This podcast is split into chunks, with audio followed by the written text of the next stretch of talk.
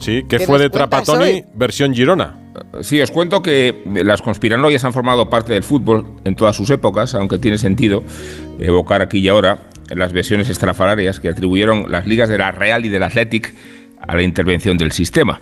Eh, la tensión territorial de Euskadi en los primeros 80 justificaría que se hubiera ayudado a los equipos vascos como anestesia del pueblo o como instrumento de conciliación y que se hubieran facilitado consecutivamente así las dos ligas donostiarras y las dos de Clemente.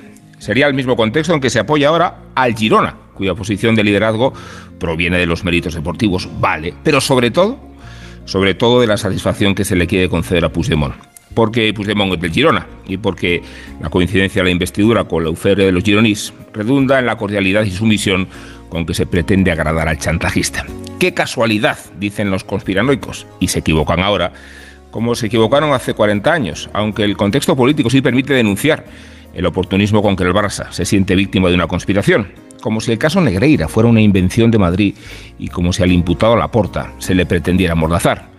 Pues nada, ya que la amnistía se ha convertido en que hay de lo mío, que se amnistía a Negreira y a Laporta y a Dani Alves. Podrán escribir perfectamente que los protege la causa ideológica del procés y que el Barça, de eso no hay dudas, fue la terminal propagandista internacional que divulga al mundo la represión del Estado, los lazos amarillos y el lema de Catalonia is not Spain.